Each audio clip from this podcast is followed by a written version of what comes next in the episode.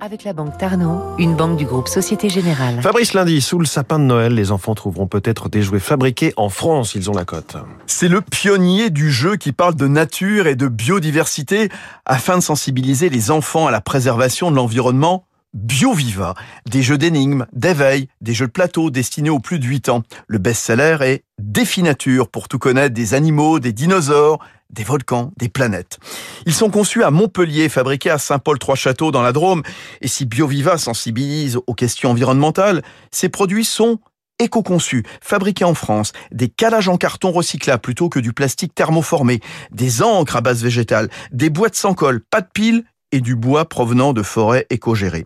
Les ventes se sont envolées ces dernières années, suivant l'engouement pour le jouet français en général qui occupe une part de marché de 15% désormais.